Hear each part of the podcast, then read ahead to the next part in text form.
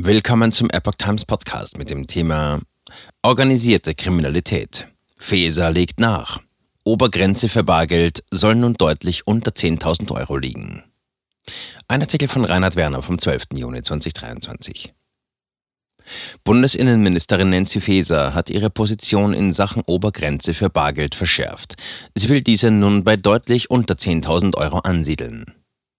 In einem Gespräch mit dem Tagesspiegel hat Bundesinnenministerin Nancy Faeser die Arbeit der Strafverfolgungsbehörden gegen die organisierte Kriminalität gelobt. Der Druck auf die Strukturen sei so hoch wie noch nie.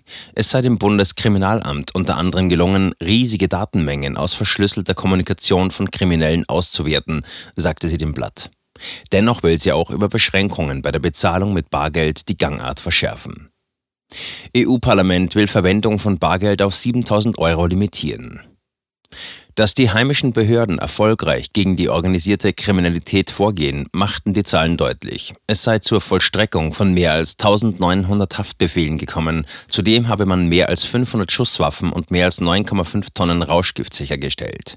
Dennoch seien zusätzliche Anstrengungen erforderlich, äußerte die Ministerin. Diesbezüglich will sie eine Obergrenze für das Bezahlen mit Bargeld von weit unter 10.000 Euro durchsetzen.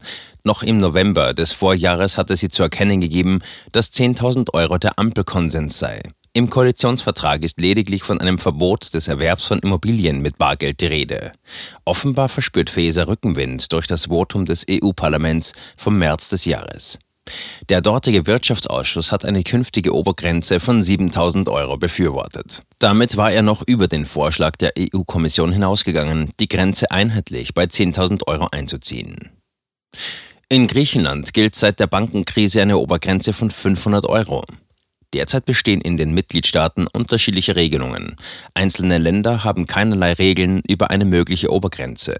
In 18 von 27 Mitgliedstaaten bestehen unterschiedliche Bestimmungen, die von 500 Euro in Griechenland bis zu 15.000 Euro in Kroatien reichen.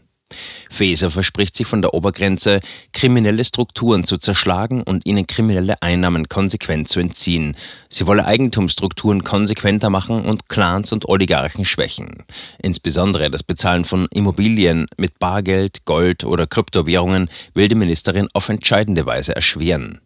Es müsse darum gehen, Grundstückseigentümer leichter ermittelbar zu machen. Einmal mehr beschwört Feser, deren Partei in 21 der 25 Jahre seit 1998 Teil der Bundesregierung war, dass Deutschland kein Hort für Geldwäscher sein dürfe.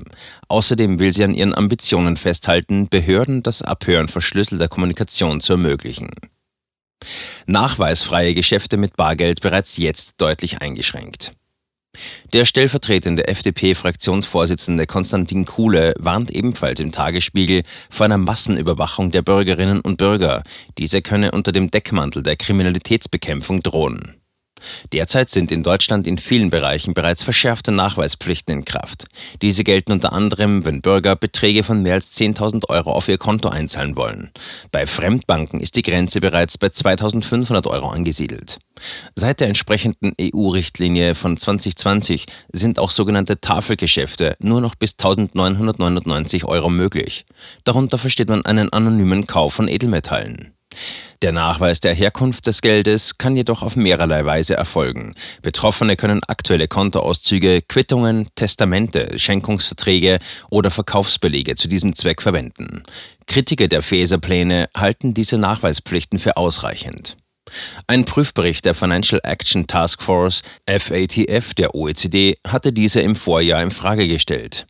Es bedürfe einer stärkeren Beaufsichtigung des Privatsektors. Zudem müsse es einen besseren Zugang zu Informationen über wirtschaftliches Eigentum geben.